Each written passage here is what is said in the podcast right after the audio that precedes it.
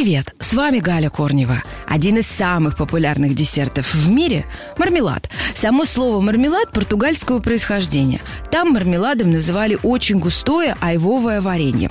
Но уже совсем скоро в Англии, где тоже появился этот десерт, этим словом начали называть сладости, которые получались после варки любых цитрусовых фруктов. Самый дорогой и качественный мармелад сегодня – это кусочки очень густого, засахаренного и подсушенного варенья, смешанного с каким-либо желирующим агентом. Чаще всего такими желирующими компонентами, которые входят в химический состав мармелада, являются агар-агар или желатин.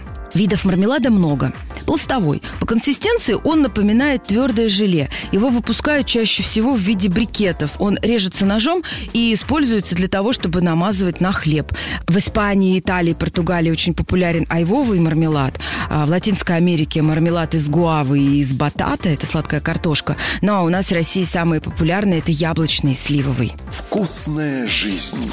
Конечно же, все мы с вами любим и желейный штучный мармелад. Он продается в каждом магазине. Ну, те самые дольки, которые можно найти на любой магазинной полке.